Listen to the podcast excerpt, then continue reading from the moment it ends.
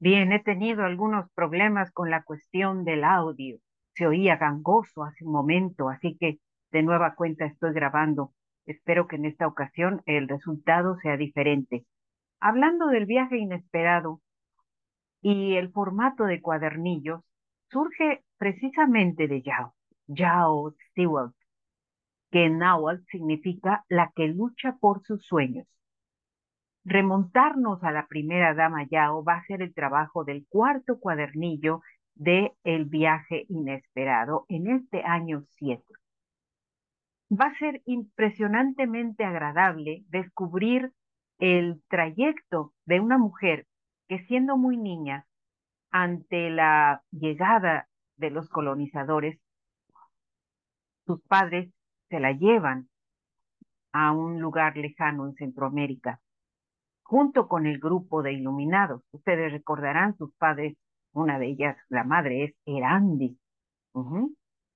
Y bueno, pues ella aproximadamente a los siete años de edad retorna a lo que fuera su bella Tenochtitlan, aquel sitio mágico mexica, del cual ya no va a encontrar mucho, porque ya los conquistadores han sentado sus bases ahí, han involucrado al pueblo eh, en una serie de cambios y estructuras donde va a haber un sincretismo impresionante en cuanto a lo que ellos creían y lo que les es impuesto creer.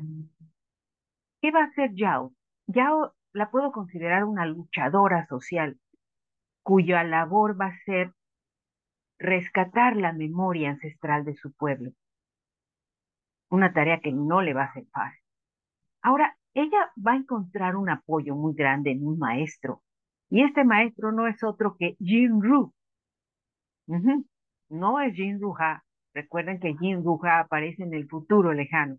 Jin Ru es el hechicero que al llegar en aquella embarcación que se dirige hacia los puertos de América, voltea al cielo y observa que Almitak, la estrella del cinturón de Orión, está resplandeciente, como enviándole un mensaje. Él se da cuenta de eso y dice, ah, voy a encontrar algo, algo que me va a favorecer. Él es un hechicero poderoso y pertenece a la cultura oriental. Y él va a encontrarse con esta niña de siete años que va a hacer muchas preguntas y va a obtener muy poca respuesta.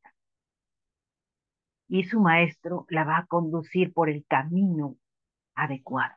Bueno, esto es lo que quiero abordar en el libro número cuatro de la serie El viaje inesperado. Es un adelanto y Espero que en esta ocasión la voz se oiga bien, clara y nítida. Soy Ariadne Gallardo Figueroa y esto es Letras Creativas. Les agradezco su compañía y nos vemos en la próxima.